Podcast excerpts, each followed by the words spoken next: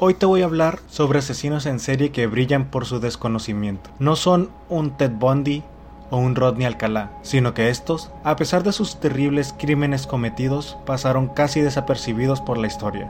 Yo soy Iván Pío, pon atención y disfruta este podcast.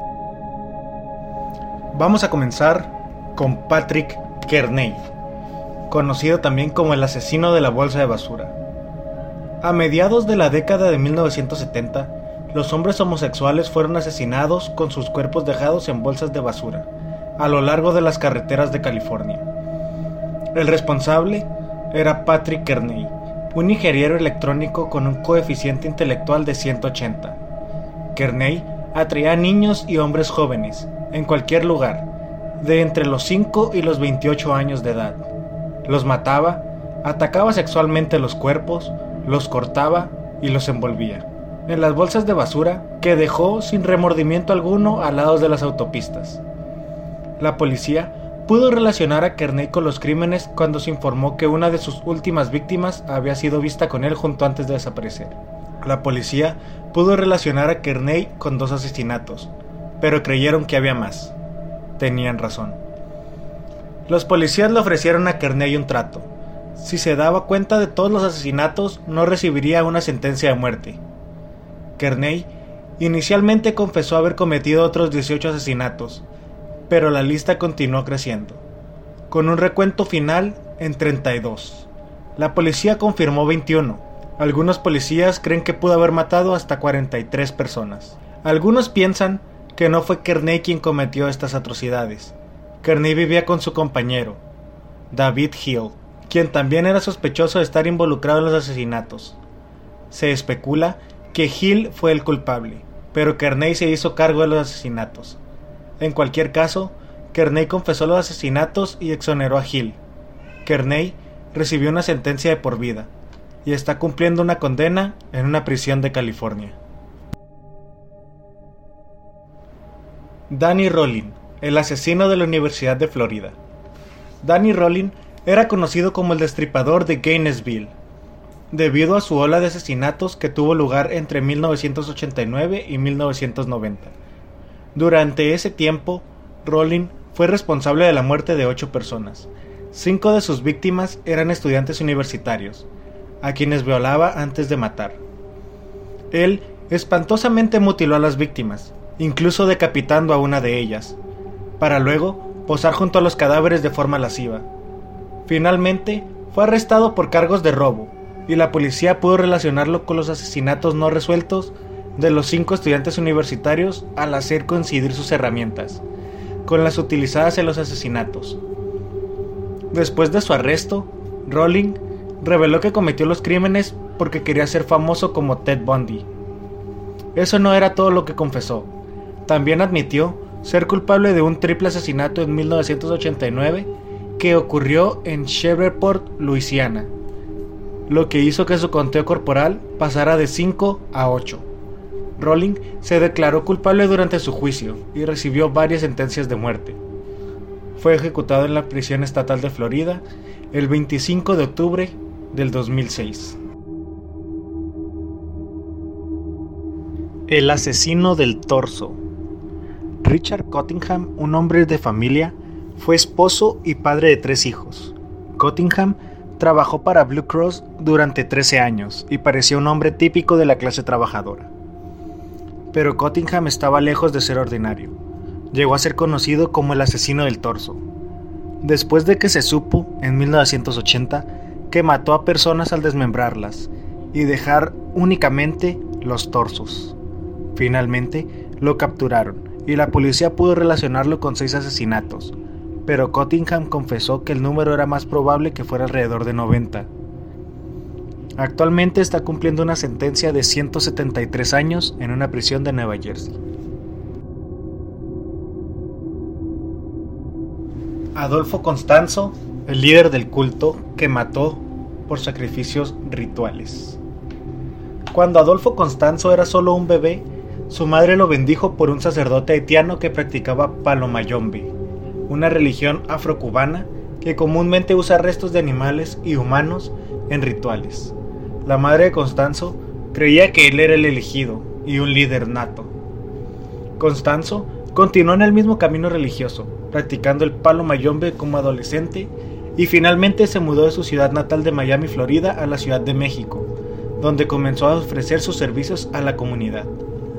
Constanzo obtuvo muchos seguidores con las prácticas, alegando la capacidad de hacer invisibles a las personas y con poderes psíquicos que usaría para ayudar a los narcotraficantes locales a determinar el momento más seguro para realizar las entregas. Luego comenzó a asesinar personas para usar sus partes de cuerpos en los rituales. Pasarían dos años antes de que la policía lo identificara como un asesino en serie y lo relacionara con al menos 23 asesinatos rituales. En 1989, un estudiante de medicina de la Universidad de Texas, Mark Kilroy, fue secuestrado mientras se encontraba en las vacaciones de primavera en México. Kilroy fue llevado a la casa de Constanzo, y Constanzo lo mató para que pudiera usar su cerebro extraordinario para sus rituales. Fue la muerte de Kilroy lo que llevó a que la policía descubriera los asesinatos de Constanzo. Constanzo sabía que la policía lo estaba buscando, por lo que rápidamente se fue a quedar a otra ciudad. Mientras tanto, la policía registró su propiedad y descubrió 15 cuerpos mutilados enterrados en su propiedad. También encontraron un caldero en la casa, que contenía un cerebro humano y un gato muerto. En un extraño giro de acontecimientos, la policía fue llamada al departamento donde Constanzo estaba escondido en un incidente completamente no relacionado. Creyendo que la policía sabía quién era él, comenzó a dispararles, lo que hizo que la policía pidiera una copia de seguridad. Para cuando la policía se apresuró en el departamento, habían descubierto el cadáver de Constanzo. No queriendo ir a la cárcel, le ordenó a un miembro de su equipo dispararle y matarlo. Luis Alfredo Garavito. Con 138 asesinatos de niños probados a sus espaldas y con un total sospechado de al menos 400, Luis Alfredo Garavito no podía ser excluido de la lista. Según un mapa, en el que el señor Garavito indicaba la ubicación de los restos de sus diversas víctimas, sus víctimas fácilmente podrían superar los 300. Anteriormente, él mismo era víctima de abuso sexual. Capturaba, torturaba y violaba a niños entre las edades de 8 y 16 años, y terminaba su sufrimiento cortándoles la garganta. Debido al sistema judicial colombiano, Luis Alfredo Garavito será elegible para ser liberado en un futuro próximo. Se cree que Sergi Tach, un necrofílico cruel y sádico, se ha llevado la vida de más de 100 mujeres ucranianas. Obtuvo el disfrute de la violación posterior a la asfixia de sus víctimas, todas ellas mujeres jóvenes de entre 8 y 18 años. Para agregar insulto a la lesión, el propio Tach trabajó como investigador criminal de la policía. A pesar de una posible pérdida de fe en las autoridades, los ucranianos pueden encontrar consuelo en su cadena perpetua.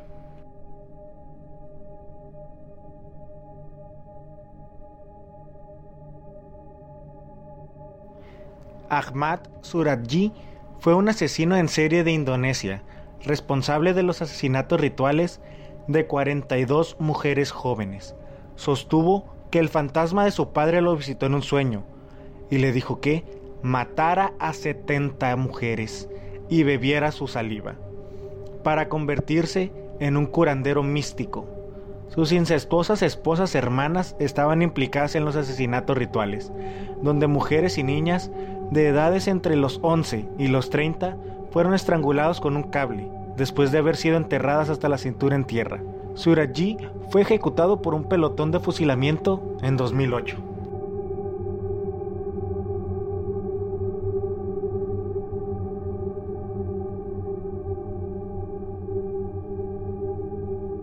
Sergei Ryakovsky, quien con 280 libras o 125 kilos era conocido como el hipopótamo. Difícilmente podría describirse como no intimidante, hizo uso de una gran cantidad de técnicas de asesinato, incluida la estrangulación, ya sea con cuerda o con la mano, el ahorcamiento, la mutilación corporal y el apuñalamiento. Entre sus asesinatos más espantosos, Sergei colgó, destripó y luego decapitó a un niño de 16 años.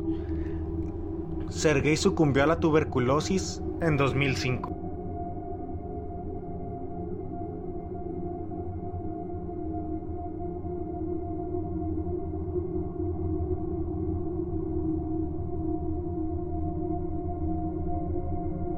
Ahora, si quisiéramos establecer una señal de que alguien podría ser mentalmente inestable, tal vez sería el robo de una motosierra. Sin embargo, esa fue solo una de las acusaciones que eventualmente se presentaron contra Robert Hansen, como podría esperarse de un hombre que acaba de robar una motosierra. Un ávido cazador evidentemente se aburrió de cazar animales y decidió pasarse a las hembras humanas. Capturaría a sus víctimas, las ataría y luego las llevaría a una zona desolada donde las liberaría para cazarlas. Robert Hansen pasará el resto de su vida en la cárcel.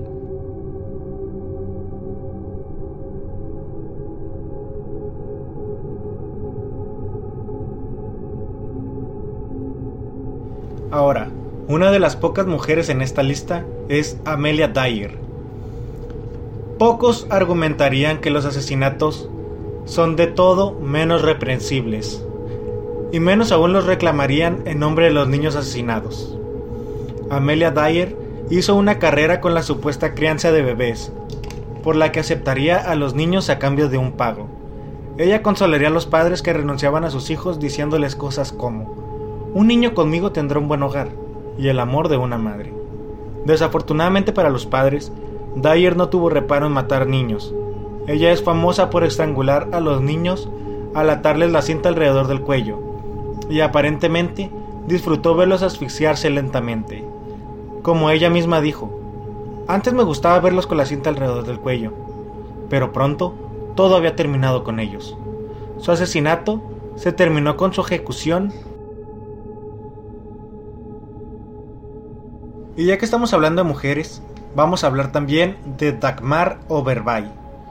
Dagmar Overbay trabajó como cuidadora de niños, al igual que Amelia, y como ella, fue una despreciable asesina de niños. A ella no solo le gustaba estrangular a los niños, sino también ahogarlos o quemarlos vivos en su calentador.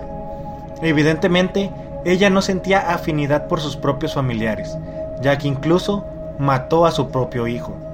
Quizás ella sea el mejor ejemplo en esta lista de la total depravación del asesino en serie.